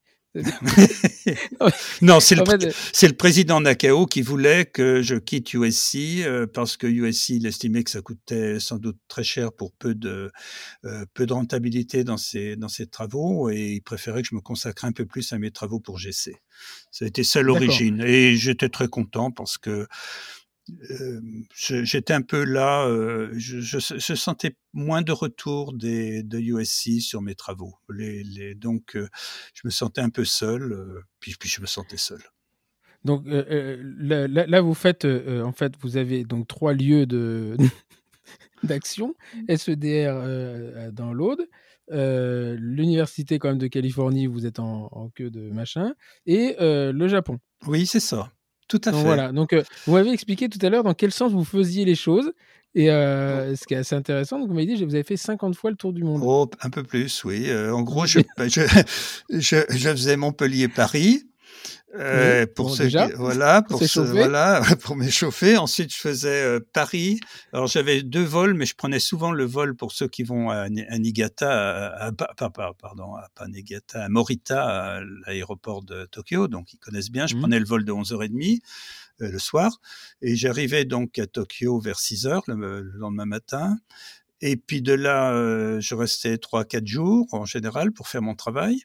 Euh, c'était très dur parce que le décalage horaire, euh, je peux vous dire qu'à 5-6 heures le soir, les réunions, c'était dur. Mais heureusement, mon ami, euh, mon Avec ami, des Japonais qui parlent pas anglais. Voilà, oui, qui parlaient mal. Mais oh là, je vais vous raconter une anecdote. Une fois, on parlait d'ailleurs avec un ami, avec des, des Japonais. C'était des Japonais de Morita.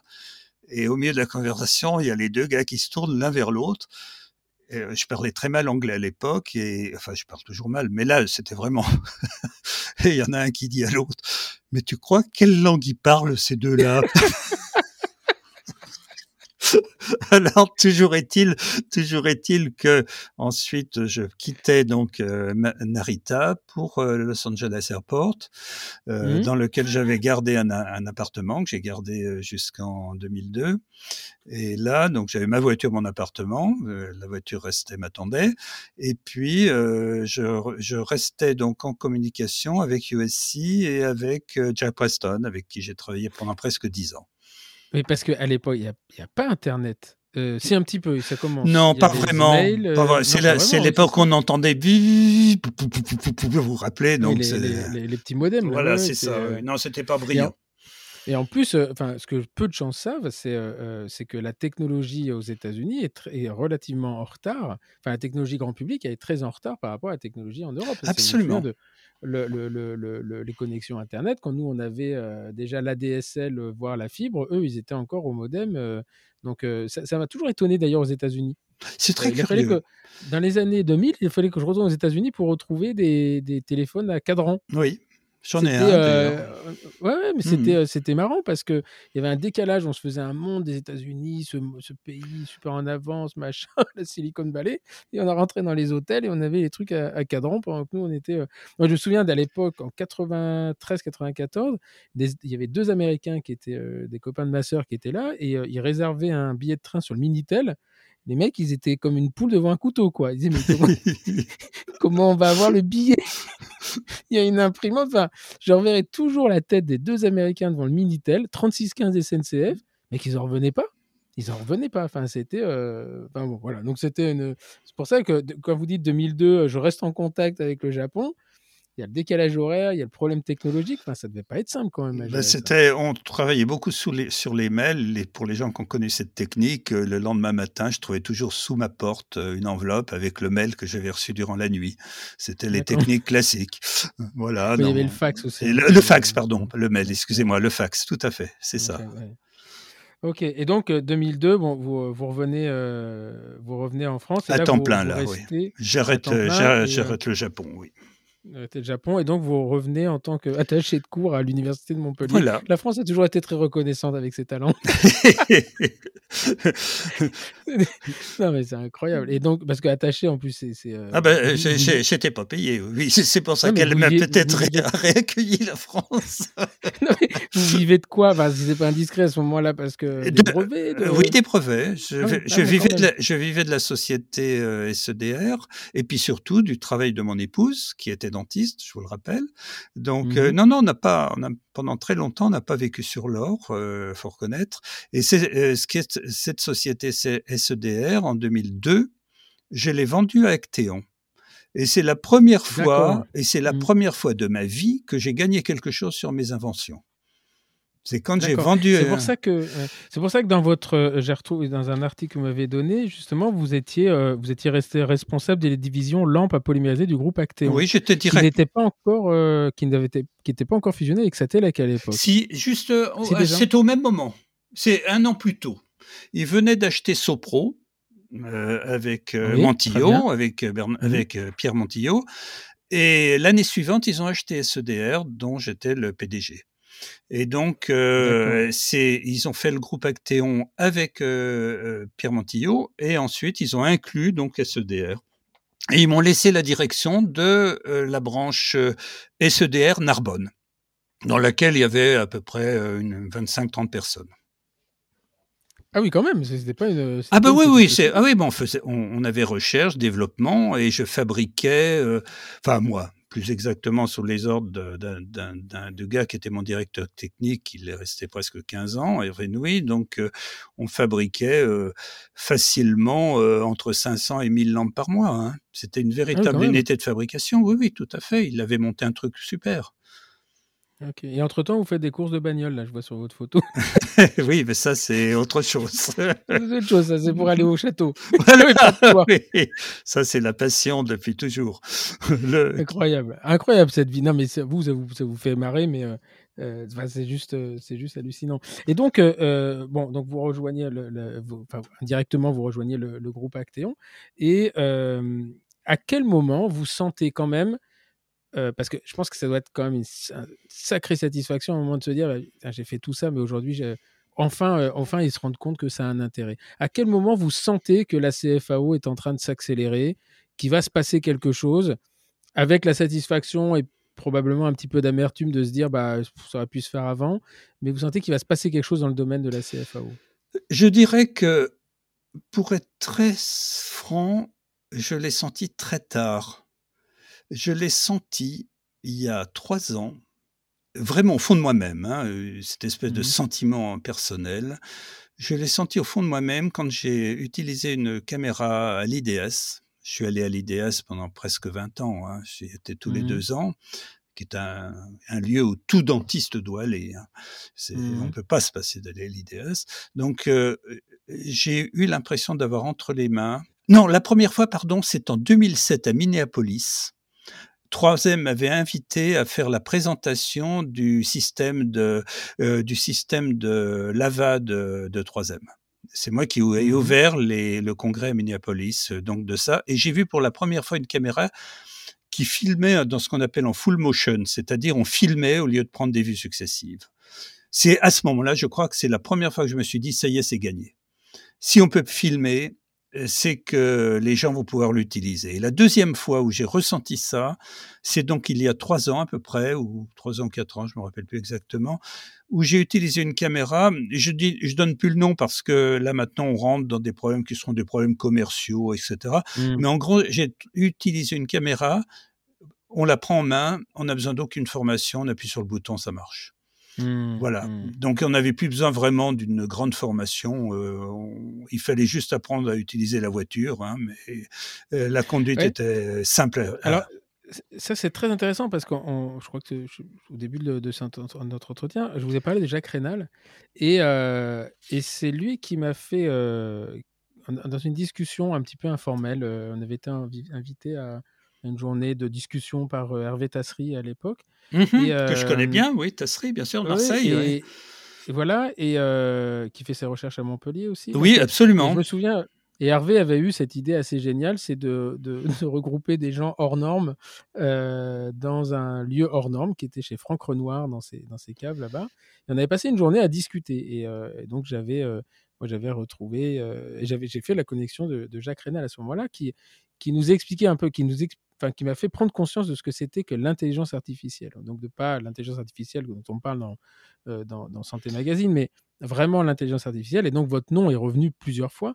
Et à ce moment-là, il dit, mais de toute façon, lui, il me disait, mais la CFAO, c'est pas une caméra, les gens n'ont pas compris ce que c'était vraiment que la CFAO. Et il y a une technique, donc la fameuse technique PAG, je ne sais plus comment elle s'appelle. Et donc, c'est ça qui est intéressant, parce que là, vous êtes en train de me dire, bah, finalement, il y a trois ans, je prends une caméra dans la main et je me rends compte qu'à ce moment-là, on n'a plus besoin d'apprendre à conduire la voiture, la voiture conduit toute seule. Donc, est-ce qu'il y a eu un changement grâce à la technologie par le fait que on n'adapte plus ces formes de préparation à l'outil, que l'outil s'adapte à nous, ou il y a encore, euh, finalement, la CFAO répond à des concepts de préparation et euh, on ne peut pas faire n'importe quoi avec la CFAO, contrairement à ce qu'on peut croire. Non, la CFAO maintenant ne répond plus vraiment, euh, elle n'exige plus rien. La CFAO maintenant, c'est que des euh, avec les avec certaines caméras que j'ai utilisées parce que je me les fait toujours essayer. Hein, et je peux mmh vous dire qu'il y a des caméras, vous pouvez faire ce que vous voulez. Hein. En plus, avec les méthodes de collage qui sont arrivées, euh, vous n'avez plus de mmh limites. Mmh. Euh, le, faut jamais oublier que pourquoi j'ai appelé ma thèse empreinte optique, c'est parce que si vous ne numérisez pas, vous ne pouvez rien faire. Donc, c'était la voie d'entrée. Et c'est pour ça que ce titre est venu naturellement dans ma tête. Sans empreinte optique, euh, vous ne pouvez pas lancer toute la procédure. Et finalement, le, euh, Rénal a parfaitement analysé la chose et il a parfaitement digéré, l'a parfaitement reproduite, expliqué. C'est que la CFAO est un, un process d'intelligence artificielle pure dont l'empreinte optique n'est qu'un élément, mais, mais en dehors de ça, c'est l'élément le plus important parce que c'est celui qui permet, ah oui, qui nous permet de rentrer dans le, numérique, dans la dentisterie. Et, et, ce qu'a amené la CFAO, c'est de nous permettre de numériser tous nos actes. Mmh, mmh. C'est le point d'entrée. Euh, et donc là, euh, parce que là, il y a une accélération. Euh, enfin, le mec, la société qui vend du silicone, ils ont quand même deux trois soucis à se faire. Euh, on sent vraiment que ça y est, c'est parti. Que, oui, oui, En plus, il y a des techniques qui se développent grâce à ça. Donc, ça, de guidée, on fait de ça va aller de plus en plus vite. Ça va aller de plus en plus vite, plus en plus vite. Et, et, vous, vous le ressentez comme comment ça C'est c'est un vrai plaisir Vous dites, oui, bah, de toute façon, je l'avais prévu, euh, voilà, puis maintenant. Euh, c'est, il y, a une, il y a une il y a une, il y a une, vous savez, quand on lutte, vous vous rendez compte, j'ai écrit ma thèse il y a 50 ans, mmh. réalisé 50 ans, c'est pas, c'est pas 10 ans. Hein. Mais quand on a quand on a écrit tout ça il y a 50 ans, euh, on, là, on, on, a, on perd jamais le feu sacré, mais on ne se réjouit plus comme on pourrait se réjouir euh, si un produit arrive 3, 4, 5 ans après. Euh, c'est pour moi, c'est j'ai une satisfaction. Ma grande satisfaction, c'est quand mes confrères me parlent comme vous, par exemple. ça, mmh. c'est voilà, mmh. ça, c'est mes joies. C'est mes joies. Voilà, j'ai eu trois, un contact avec un Australien il y, a, il y a trois jours, il y a quatre jours, par exemple, qui m'a dit mais j'ai découvert, etc. C'est des moments de bonheur. Euh, le, votre premier mail, ça a été un moment de bonheur. C'est voilà, c'est ça, c'est ça mes moments de bonheur maintenant. C'est plus la CFAO. Non, non parce que bah, c'est euh, oui, enfin, je peux comprendre. Et il y a une question qui me vient comme ça parce que euh, c'est un sentiment que j'ai un peu vécu, mais alors à une autre échelle. Hein, vraiment, je suis tout, tout, très très loin de tout ça, mais un moment, qu'est-ce que ça fait d'avoir l'impression d'être incompris? Vous avez réfléchi à ça ou pas? Euh, je, euh, je crois qu'on le ressent quand on est en phase d'échec, mais pas en dehors de ces phases-là. C'est-à-dire euh, quand, par exemple, vous n'arrivez pas à faire quelque chose, et pourtant vous y croyez, là, on a l'impression que les gens, évidemment, sont sans pitié. Et à ce mmh. moment-là, ils vous disent que vous aviez tort comme j'ai entendu pendant, comme j'ai entendu sans arrêt, euh, t'es arrivé trop tôt.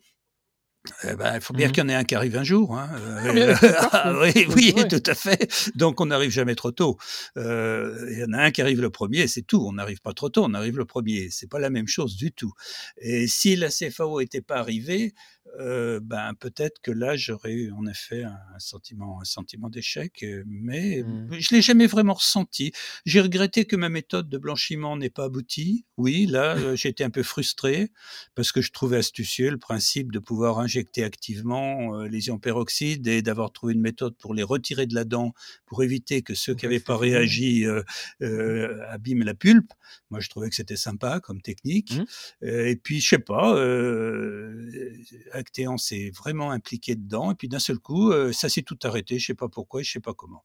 Sans doute euh, parce que les résultats escomptés n'étaient pas au départ ceux qu'ils espéraient, mais c'était le principe qui était important, c'était pas le, Mmh. les premiers résultats. Non, mais c'est ce qu'ils appellent le ROI, hein. Heu, je pense que tous ceux qui vont, moi je l'ai connu 2 fois, c'est vrai que là pour le coup, j'ai vraiment ce sentiment d'être incompris. C'est-à-dire qu'il y a un labo qui vous suit, ils mettent beaucoup d'argent sur la table et un jour il dit: «Bah non» et C'est ça, l'idée c'était, c'était, heu, ils ont arrêté parce que le brevet, heu, était compliqué à déposer c'est complètement et ça. et ça, ça on se dit: «Ouais, ça c'est pas cool». Enfin C'est ce sentiment d'être, de se dire: «Mais pourquoi vous allez pas au bout? C'est c'est juste génial» et effectivement, eux, ils ont besoin d'un retour sur oui, investissement. c'est Je dis: ça. «Mais de toute façon, mais l'argent, vous l'avez dépensé, donc Oui, mais oui, mais oui, c'est ça, c'est ça, c'est ça que j'ai pas c'est c'est j'ai jamais compris». moi non plus.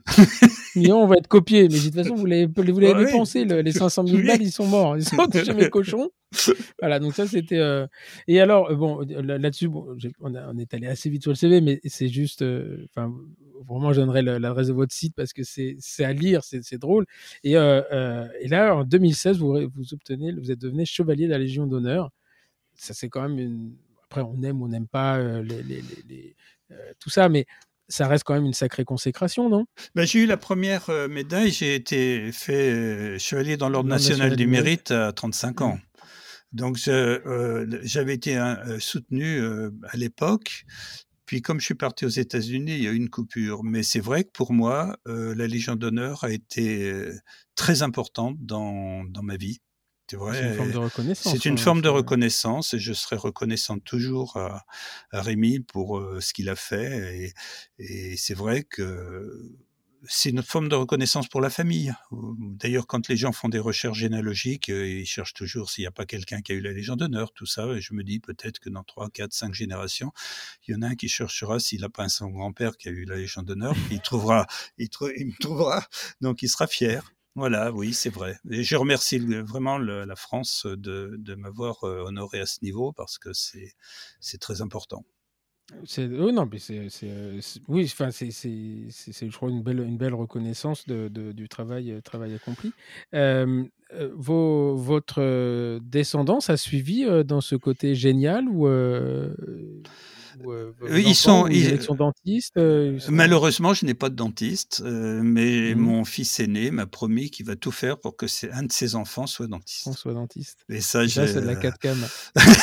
oui, je je l'espère vivement, inutile de vous dire, hein, parce que je me dis: «Il Mmh. sera fier quand on peut-être si on dit le nom de son grand-père, il sera fier parce qu'on dira: "Bah, c'est mon papy"». Ouais, ouais, c'est pour qu'il retourne à la fac de Lyon. Dites-moi, je vais faire une thèse. Oui, non, je pense qu'il prendra Montpellier. Non, mais c'est, heu, c'est, génial et donc et le château, il a un toit maintenant Ah oui, oui, ou il est? Oui, entièrement est entièrement restauré, heu, on vit dedans maintenant alors qu'on vivait dans les dépendances et puis, à chaque fois qu'on gagnait un sou, on le mettait et puis on a fait beaucoup de choses nous-mêmes, les les peintures, les tapisseries et cetera donc, on occupait nos nos week-ends à ça avec ma femme. D'accord et heu et vous faites toujours des courses de voiture ou ça vous est passé? Heu, non, j'en ai fait pendant, heu, j'en ai fait pendant presque 15 ans. J'ai arrêté il y a 2 ans parce que je suis sous anticoagulant et évidemment, je ne peux plus obtenir ma licence internationale. Voilà, donc j'ai D'accord. Ah oui, donc vous étiez, c'était non, mais moi je pensais que c'était des petites courses de côte, dans le coin, ah mais non, non, non, non, non, non, vrais j'ai j'ai ah non? j'ai couru, fait que j'ai fait tous les grands circuits, hein. J'ai fait Silverstone, j'ai fait ah. Nürburgring, j'ai même fait Monterrey aux États-Unis, enfin, tout en Formule 1 Oui, non, effectivement, c'est je je non, mais la ma question était était bête. C'est-à-dire que quand on a fait 3 thèses, on fait pas la course de côte du de de de de de Montpellier, on va directement, heu, à Montgomery, quoi. Oui, non, c'était génial. Hem, François, juste avant de se de se de se quitter, heu, parce que le le moi j'ai ad vraiment, vraiment adoré l'exercice. J'ai quelques petites questions à à à vous poser. Si, heu, ce parcours qui est hallucinant, dans toute sa dans sa consécration, sa réalisation, pardon.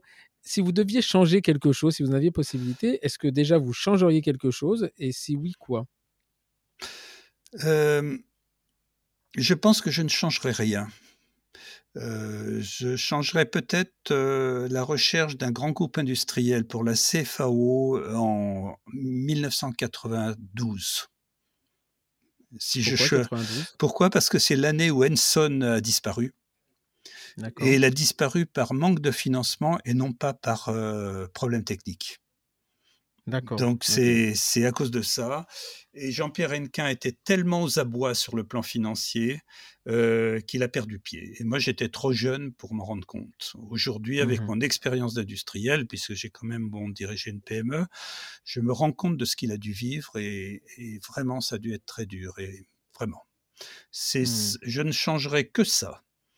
Euh, voilà. D'accord. Euh, euh, dans tout ce parcours, vous avez rencontré des gens, vous avez eu des occasions ha- ha- hallucinantes. Qu'est-ce qui vous a le, qu'une personne ou un acte ou un fait, qu'est-ce qui vous a le plus inspiré dans ce parcours? Il y a eu, on va dire qu'il y a eu plusieurs moments. Euh, le premier moment, on a parlé de Camus, de Reims. Le premier moment, c'est Hum, quand, euh, voilà, c'est quand Kassler, le prix Nobel, m'a pris par Mhm. l'épaule et m'a dit euh, dans un congrès, François, il faut que tu continues parce que si tu étais de CFAO, elle me plaît. Et ça, ça m'a donné, euh, ça m'a donné un- une force, euh, une Quand un prix Nobel vous dit ça, oui, ça donne oui, envie surtout quand on a retourner à 30 la berges, surtout quand on a 30 berges. ça, ça m'a donné une, une force terrible. Voilà, ça, ça a été un grand moment de ma vie.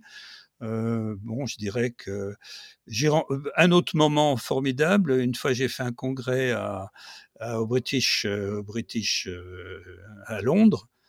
Et euh, j'étais parmi, parmi une vingtaine de conférenciers, mais ils ont quand même bloqué le centre de Londres et on a vu arriver les cornemuses que pour nous.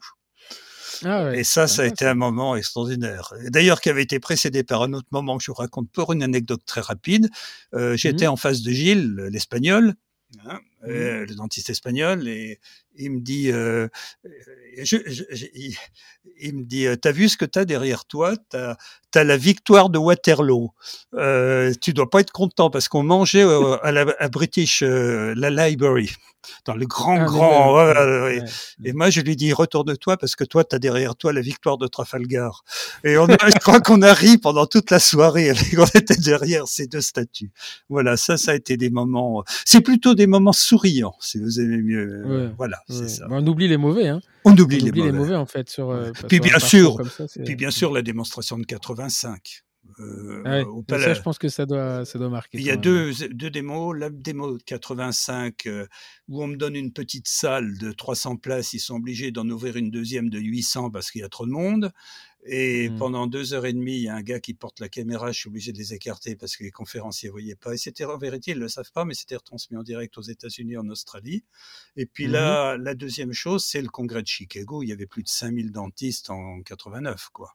Le quoi, le je- Midwinter? Oui, au Midwinter, Ouais. oui. Voilà, donc euh, c'était énorme, quoi. C'était euh, quand on vit des moments Ouais, comme ça, c'est mais Ouais. c'est très dur, hein. C'est stress, c'est grand stress, Ah mais bah, des je grands moments. Je viens le croire, oui. Je viens le Mhm. croire.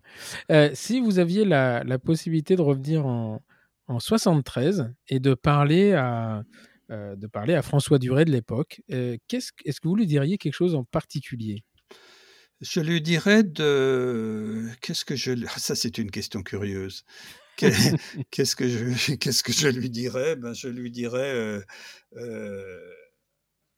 écoute, t'as pas une enfance facile. Euh, ben moi, je crois que grâce à ça, tu vas, tu vas connaître euh, une vie euh, assez formidable. Donc, continue dans ton axe. Ok. Dans Ton axe pour, pour. CFA, faire le CFA. On voit quand même que tout de suite, ça repart sur les trois axes. hein. Ouais, ouais. oui. Et, en- et enfin, est-ce que vous auriez une, un, ouvrage ou un article ou une vidéo ou un truc sur Internet que vous aimeriez euh, conseiller aux gens, dire bah, tiens, euh, regardez ça parce que ça, ça me correspond un peu ou, euh, c'est, intéressant ou il n'y a rien qui vous vient à l'idée? Un, moment, je pense que le, le film sur la CFO qui me plaît le plus, c'est le film qui a que, que j'ai remonté en 7 minutes, d'ailleurs qu'il faudra que je fasse un peu plus long, c'est celui de Strasbourg. Euh, la présentation du système français Enson fait par, euh, par euh, Bernard Hinault et Charles Georget et Jean-Pierre Mhm. Toubol, que j'ai toujours considéré comme le meilleur euh, occlusion dentiste de France. Donc ces Mhm. trois personnes utilisent le système de CFAO français qu'ils ont acheté d'ailleurs et ils font une démonstration, ils réalisent une couronne en direct. Ça donnera une idée de ce qu'était la CFAO française en 1990 par rapport, par exemple, au CEREC, et ils se rendront compte qu'il faudra attendre encore plus de dix ans pour arriver tout juste à ce niveau-là ensuite. Et tout ça parce qu'une société française n'a pas été aidée. Les Français sont vraiment les inventeurs de la CFAO dentaire et il n'y a pas photo.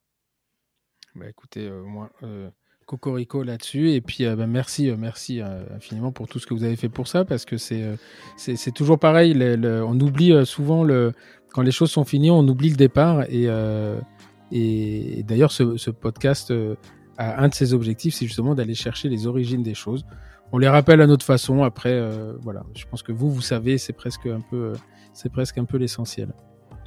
Je vous, écoutez, je vous remercie. Merci, hein, c'est moi qui vous merci vraiment, euh, merci vraiment François parce que j'ai, Jérôme m'avait dit, dit, tu vas vas-y, va, le chercher parce que tu vas pas être déçu. Il me connaît un peu et voilà. Alors il y a, il y a le, ce que vous avez fait, la technologie, mais il y a surtout, moi, je suis un universitaire, j'ai été professeur d'université, je fais une thèse, je fais pas mal, beaucoup de choses. Je pensais déjà avoir une vie bien remplie, mais alors là, comme je vous disais tout à l'heure, j'ai quand même trouvé un maître en termes d'occupation, d'occupation scientifique, parce que c'est c'est juste c'est juste incroyable. Et ce qui est très intéressant, euh, euh, c'est euh, c'est cette diversité vous avez fait de la, chimie, de la biochimie, de l'électronique, que vous êtes parti dans les composites, dans les lampes plasma, euh, voilà, mais derrière, il y a, restera toujours quand même cette histoire de, de CFAO et cette, ce Noël de 1973 où euh, voilà, les, les, grands moments naissent de petites, de petits moments. Et ça, c'est vraiment félicitations, félicitations pour ça. Je te remercie, Stéphane. Eh bien, merci, euh, merci à tous de nous avoir écoutés. Je vous avais promis que ce serait un moment particulier et euh, je, j'avoue que j'étais un petit peu stressé quand même de, de, de, de suivre cet entretien parce que bah, c'est, on est face à, une personnalité et surtout euh, un, monstre de, de, l'invention. Et euh, voilà, c'est des gens comme ça qui me nourrissent. Je suis ravi, euh, grâce à ce podcast, de vous avoir fait découvrir François Duré, de vous en faire découvrir d'autres. Je vous souhaite maintenant un très très bon week-end, puisque comme vous le savez, on, on sort nos épisodes le samedi. Et puis, euh, on est encore en fin de cette période pandémique, donc euh, protégez-vous. Et à très bientôt, probablement à la semaine prochaine, avec une nouvelle, un nouvel épisode. À très bientôt, bon week-end, au revoir. Merci, bon week-end.